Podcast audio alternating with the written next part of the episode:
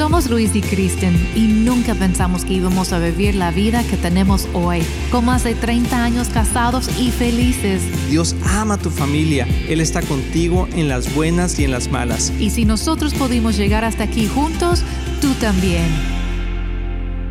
Hola amigos, bienvenidos nuevamente aquí en Familia con Luis y Kristen. Estamos muy contentos de que nos puedas sintonizar o estar viendo y te mandamos un saludo donde quiera que tú estés. Sí, es muy emocionante poder pasar este tiempo con ustedes y en especial porque sentimos como que hemos experimentado muchas cosas en nuestra vida y qué bueno que puede ser de provecho para otra persona, ¿verdad? Que las experiencias de uno sirve para que otra persona no tiene que pasar por lo mismo, que podemos aprender de los errores de otras personas. Y efectivamente eso es lo que vamos a estar hablando sobre cinco ideas erróneas acerca del dinero y es la parte dos si tú estás empezando a escuchar este podcast el día de hoy, eh, ve al, podcast anterior, al programa de radio anterior, porque eh, ahí estamos explicando en detalle cada una de esas cosas, aunque hoy vamos a dar un pequeño repaso, pero tenemos que entender que el dinero es importante en la vida de la gente, en el matrimonio, en la familia. Yo recuerdo que Kristen y yo no, tenía, no hablábamos mucho de esto cuando andábamos de novios, ¿verdad? Dijimos, no, hombre, el dinero no pasa nada, como quiera viene y va, pero no fue así. No, y no teníamos dinero cuando nos conocimos. De hecho, andábamos en una escuela de misiones estudiando. Yo no estaba trabajando, ni tú estabas trabajando en aquel entonces. Éramos estudiantes, entonces como que el dinero no era algo que pensamos que iba a ser problema. Así es, hasta que nos oh, casamos. Yo me di cuenta que había que pagar la renta, comprar comida. y, dijimos que no vamos a vivir de puro amor o qué. sí, ¿verdad? Y uno no se da cuenta que qué diferentes podemos ser en cuanto al dinero, porque, eh, por ejemplo, uno tiene los hábitos de gastar tal vez diferente, hábitos de ahorrar diferentes, y no te das cuenta porque no tienes tu dinero en común. Así pues cada quien tiene su dinero y es responsable de eso. Entonces, hasta que se casen y luego las parejas se dan cuenta, oh Dios mío, Así aquí tenemos un pequeño problema. Pero sabes que Dios sabía eso, porque en la Biblia hay más o menos 500 versículos acerca de la oración, menos de 500 acerca de la fe. Pero ¿cuántos crees que hay acerca del dinero? Ah, pues yo, yo creo que tú sabes. bueno, los que están escuchando, ¿cuántos creen que hay acerca del dinero? Sí como dos mil. Así es. Cuatro veces, cuatro veces lo que hay acerca de la oración o la Y es muy importante eso porque eh, la palabra de Dios nos dice claramente que donde está nuestro tesoro, ahí está nuestro corazón. Entonces, eh, Dios nunca se equivoca y por eso nos, nos dice que el dinero es importante y donde nosotros invertimos o la forma que manejamos nuestro dinero representa si tenemos control sobre esa parte o si el dinero tiene control sobre nosotros. Entonces, algo que vimos... Así es, si el, si el dinero tiene, si nosotros tenemos control sobre el dinero o el dinero tiene control sobre nosotros. Eso es muy, muy importante. Y normalmente, al menos que tengamos una buena educación financiera, normalmente el, el dinero tiene control sobre nosotros. O sea, tiene control sobre nuestras emociones. Y mucho de la mercadotecnia del día de hoy juega con nuestras emociones. Cómpralo ahora, lo necesitas, es importante, ¿verdad? Si no lo tienes, no vales. Y todo ese tipo de cosas que te hacen sentir mejor cuando compras o tienes algo. Pero y no está malo en eso, si es que lo tienes y puedes tener orden en tu, en tu caminar financiero. Y cómo los diseñadores y los que están en la moda, cómo ellos dictan eso. Es impresionante porque la ropa todavía es buena, se puede usar por más años, pero van cambiando la moda cada año ¿Por qué? Porque quieren ventas. Entonces nosotros quedamos con la idea de, ay, necesito más, necesito más. O coches, por ejemplo. Así Todavía el coche sirve, pero sale el modelo nuevo. Así es, sí, hay que tenerlo, ¿verdad? y bueno, todas esas cosas nos pueden afectar grandemente. Y hablamos que cuando hay problemas de dinero, tenemos cinco er, eh, ideas erróneas de cómo poder resolver ese problema en el matrimonio. Y número uno, dijimos que ah, generar más dinero, ¿verdad? O sea, tener más dinero puede ser la solución es, la solución de dinero. Y claro, entiendo que es parte de, pero no es la raíz de. O de los problemas en sí. A veces pensamos si tenemos problemas hasta en la relación que el dinero nos va a ayudar Así es, a sí. resolver eso. O con nuestros hijos, por ejemplo, que ah, pues tenemos a veces la tendencia de querer comprar la solución para Mm. ellos. Bueno, ¿qué necesitas? Te llevo a compras, te llevo a, a un parque de diversiones. Pues es, todo eso es bueno, pero no es una solución a problemas relacionales. De hecho, lo vemos mucho en, por ejemplo, parejas que tienen problemas o, o que de repente dicen, bueno, pues no vamos a ir a comer, pero están comiendo, están enojados. Están gastando dinero, pero vemos que el dinero no es la solución No, al problema. O sino- viajando, pero de- de, exactamente. mal humor y Así es. así pasa. Entonces, parte de la solución, pues sí, ganar más dinero, pero la otra parte tiene que ver con el presupuesto. Así es. Cómo estamos administrando el dinero es igual de importante de cuánto ganamos. Y ahí en, la, en nuestra página de En Familia con Luis y Kristen, Luis y Kristen o, o también Éxito en la Familia, ahí están en, en- en los, en los mensajes que puedes ver. Ahí puedes adquirir un curso que se llama Finanzas Sanas. Y ese, fin- ese excelente. curso ha cambiado mi vida ah, y también de muchas Literal. personas, Sí. literalmente, y hemos aprendido mucho sobre eso. Entonces, si tú tienes idea, eh, problemas con hacer un presupuesto, cómo hacerlo, eh, todo eso y por qué hacerlo, yo creo que ahí es importante. Y al final del programa vamos a hablar de leyes financieras, espirituales y, y, y, ¿cómo se dice? Naturales, naturales y espirituales. Entonces, pero quiero ir al paso número dos, aún porque quiero llegar al 4 y el 5, que es el que nos faltó el programa pasado. Pero otro de las eh, ideas erróneas es que, bueno, yo gano el dinero, yo decido. Sí, o sea, es mi dinero y yo nomás te doy lo que tú necesitas y no me preguntes de lo demás. Y es otro error que hacemos grande en el matrimonio. Y puede ser el hombre y la mujer, porque Sí. hoy también muchas mujeres tienen el poder de generar dinero y tienen el control también. Entonces es otra cosa, otra cosa que ya hablamos y eso es cierto en los negocios, pero cuando se trata de una relación íntima de, de matrimonio, pues ya no, somos uno y tenemos que tratar los asuntos en unidad. Así es. Y yo entiendo que siempre hay alguien que tiene mejor relación con el dinero, que lo puede manejar mejor. Entonces, si es tu esposa, tu esposo, bueno, está bien. Pero yo creo que independientemente en el matrimonio, el marido siempre debe tener conocimiento o aprender a manejar el dinero. Porque muchas mujeres, yo conozco varios hombres que me dicen, mira, yo nomás gano el dinero, se lo doy a mi esposa y ella con que me dé para, para el lunch, ya con eso estoy bien. O sea, sí está bien porque Sí. estás diciendo, sabes que yo no soy muy bueno, entonces se lo voy a dar a mi esposa, pero también yo creo que como hombres debemos de aprender a, a poder manejar el dinero y ser responsables con él, porque si no es un poquito como una actitud de niño. No sé cómo, se lo voy a dar a mi mamá y que mi mamá me administre, ¿no? O sea, y, Sí. y a veces pues parece las opuesto, mamás se, sí, dijiste. se, se convierten en mamás de, de hombres. La actitud opuesta es pues machista, pues de que Así yo es. gano, yo decido, nada más aquí hay para el súper. Así es. Otra idea errónea es que eh, no, te voy a, no te voy a comentar de las deudas que tenemos. O sea, Para no preocuparte. para no preocuparte. Entonces es otra idea errónea que, que al ocultar las cosas Yeah. podemos ah, arreglar la situación o por lo menos cubrirla. Pero nosotros nos hemos dado cuenta que sale ahora sí peor el asunto, ¿verdad? Sale peor el caldo que las albóndigas. Conocemos a parejas que ya para casarse estaban hablando del dinero y uno no mencionó todas las deudas que traían atrás. Entonces llegan al matrimonio y esa persona piensa, pues yo los voy pagando. No, no, no voy a decir nada, pero causa muchísimo desconfianza porque neces- necesitamos ser transparentes siempre en el matrimonio. Así es. Entonces, bueno, muy importante. Y lo otro, el número cuatro que queremos entrar el día de hoy es así soy yo. O sea, muchas veces ya cuando tenemos problemas con, con el dinero o cosas así, hay problemas en la relación, yo digo, bueno, es que así soy yo. Así soy yo, así nací y así me he de morir, ¿no? Muy dadivoso. soy muy dadivoso, muy gastalón, o yo soy muy codo, muy coda. O sea, muy codo quiere decir que no gasto mucho y que, o sea, no sé, como que a veces no queremos cambiar nuestra actitud porque así pensamos que, que estamos bien. Pero yo creo que siempre hay un balance que debemos de o es la mejor manera, ¿verdad? De, de manejar las cosas. Uno siempre piensa que tiene ra- la razón en todo, ¿verdad? Y el número cinco, que creo que es importante porque en el siguiente segmento de este programa vamos a hablar cuál es la actitud correcta, o sea, qué es lo que debemos de, de hacer para tener una buena relación en el matrimonio con el dinero, porque estamos hablando de todas las ideas erróneas, pero ahorita vamos a hablar de lo que sí se debe de hacer para que tengamos claridad, pero tenemos que terminar con este punto que es importante, que es tu familia, o sea, cuando tenemos familias compuestas o aún en matrimonios eh, primarios, o sea, que no han tenido otra, otro matrimonio. Familias compuestas son aquellos matrimonios que ya vienen de otra relación y que traen hijos, que no son de la misma pareja.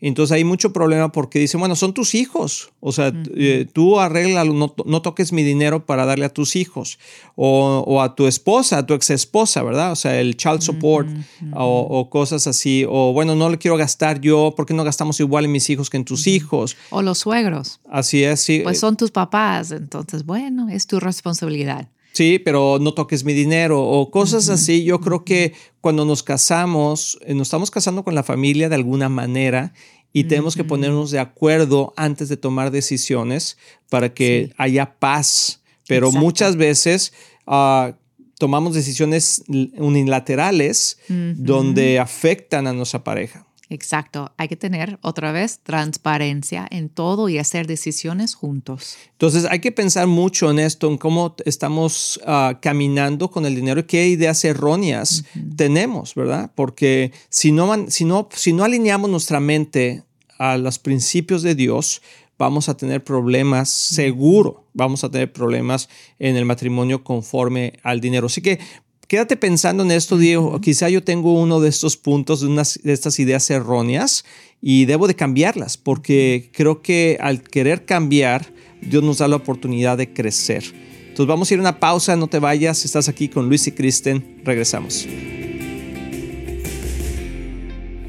Hola amigos de Éxito en la Familia, soy el pastor Luis Román y quiero decirles que nuestro deseo es que tú y tu matrimonio y tu familia tengan éxito. Y por eso existe este ministerio. Tú eres la razón de hacer lo que hacemos y te queremos motivar y animar a aprovechar todos los recursos que tenemos para que sigas creciendo, especialmente en las áreas más importantes, que es tu matrimonio, tus hijos, tus finanzas. Y para eso tenemos varios recursos, por ejemplo, nuestro libro de un matrimonio divino que ha bendecido a miles de matrimonios y que es un excelente libro con pasos muy prácticos. Muchas veces personas nos preguntan cuál es la mejor manera de educar a nuestros hijos y lo que hemos hecho es, que hemos puesto nuestra experiencia en un curso práctico que se llama Prepara tus hijos a tener éxito. También tenemos un curso de finanzas sanas en el hogar que te ayudará a poner tu vida financiera en orden y ver la mano de Dios moverse a tu favor.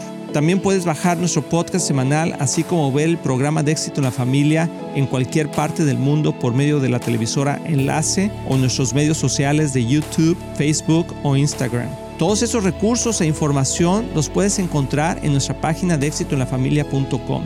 No hay excusa para no seguir creciendo, te animamos a que lo hagas. Y como siempre puedes apoyar a Éxito en la Familia financieramente con una donación única o mensual, que la puedes hacer en éxitoenlafamilia.com.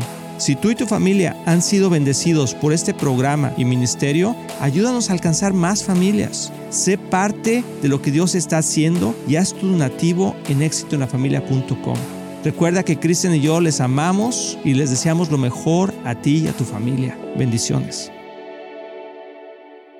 Amigos, estamos súper contentos porque Viva Church tiene una nueva casa. Así es, ya tenemos nuestro nuevo edificio que el Señor nos ha dado en el 9120 de Ferguson Road en Dallas, Texas. Queremos compartirlo contigo, queremos invitarte a que nos acompañes en sus servicios y ahí te esperamos, te va a encantar el lugar y te vamos a esperar con los brazos abiertos. Tenemos varios horarios de servicios, consúltalos en nuestra página de myvivachurch.com. Ahí los esperamos.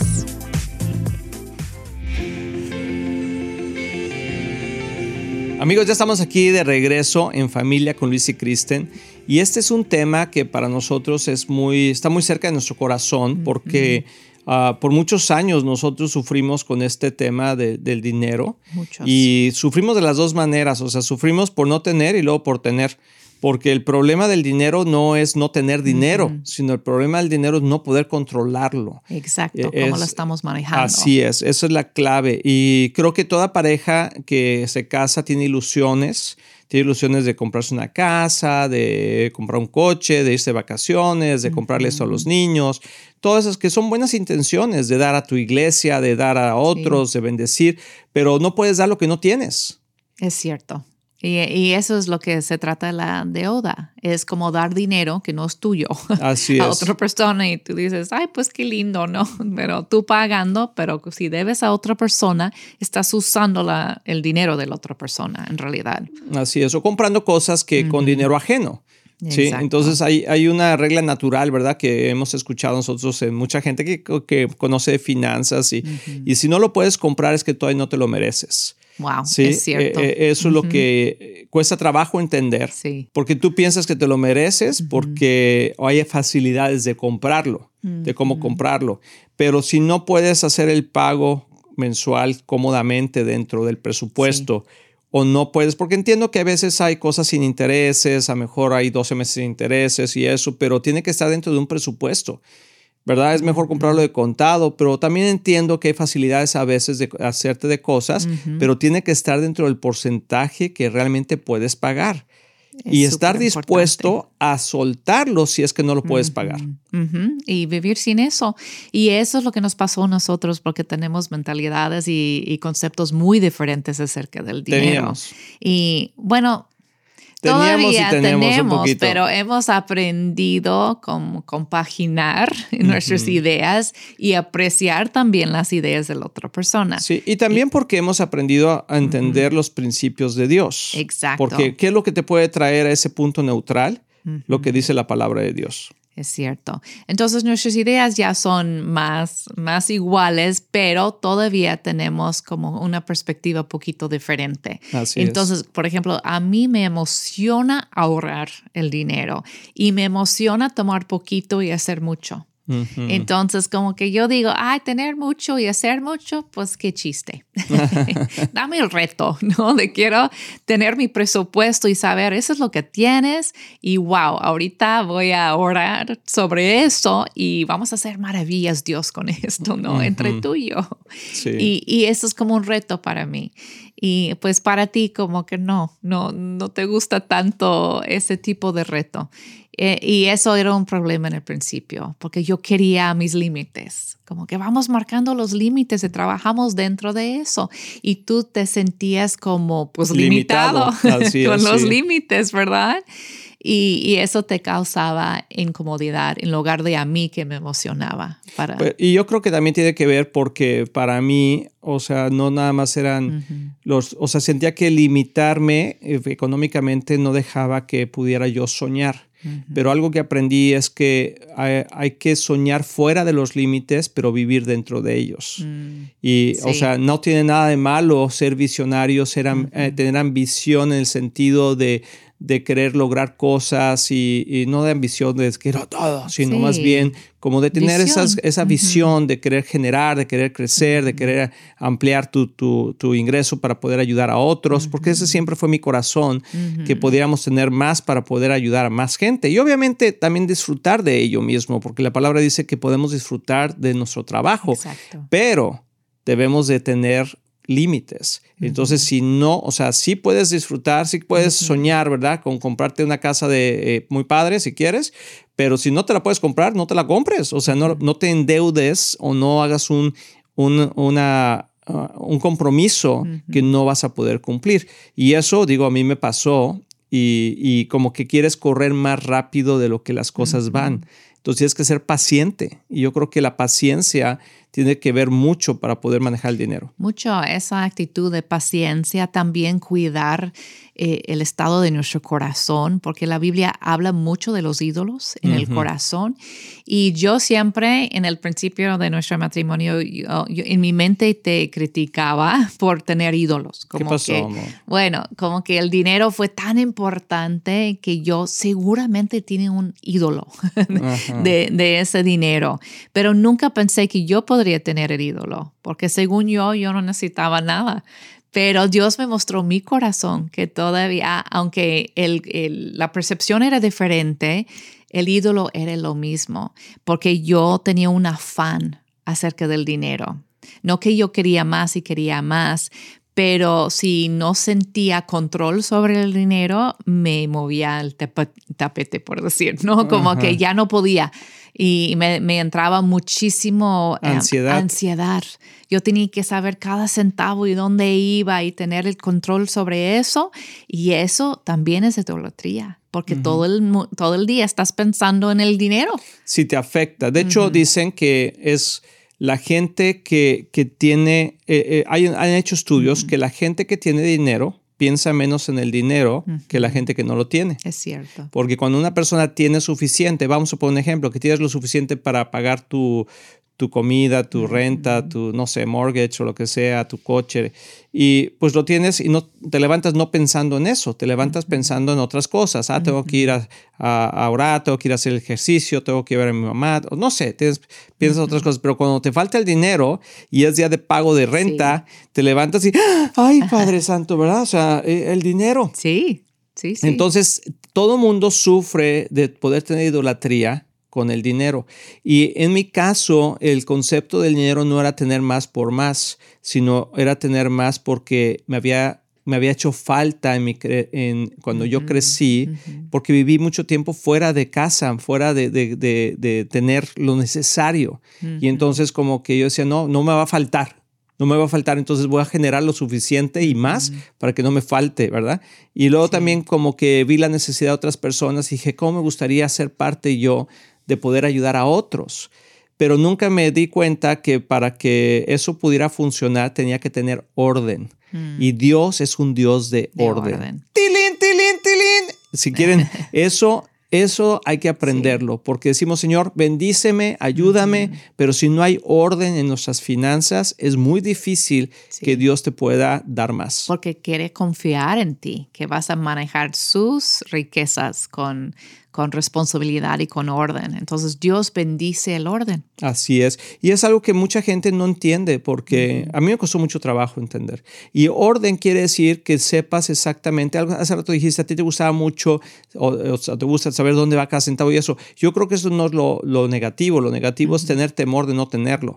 Sí, es ser al ídolo. Sí, de que, o sea, tu confianza estaba en lo que tengo. Sí. Sí, pero el saber dónde va cada centavo Creo que es bueno.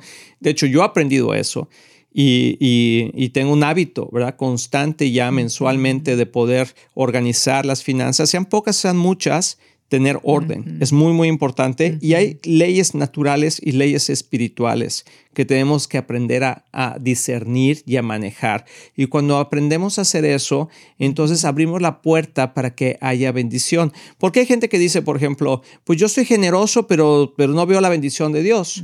O yo ah, soy muy ordenado, pero tampoco veo mucho la bendición de Dios. Bueno, es que los dos. Hay que ser generoso y hay que ser ordenado y eso hace la combinación perfecta para que la bendición de Dios se derrame sobre nosotros. Entonces hay leyes naturales que, que, Dios nos ha dado, que son sencillas, pero que todo el mundo, y, y estas leyes naturales, aunque la gente ah, no conozca de Dios, si las aplica, funcionan, porque las leyes son para todos. Dios creó, por ejemplo, ah, siempre comento esto porque creo que es muy claro el ejemplo, pero la ley de la gravedad ¿verdad? funciona para todos. Creas en Dios o no creas en Dios, la ley de gravedad funciona. Sí. Entonces, las leyes naturales conforme al dinero funcionan para todos. Que tiene que ser trabajar con honestidad, o sea, ser honesto en tu trabajo, eso es número uno. Vivir dentro de tus límites, o sea, tener un, presupuesto. ahorrar y invertir.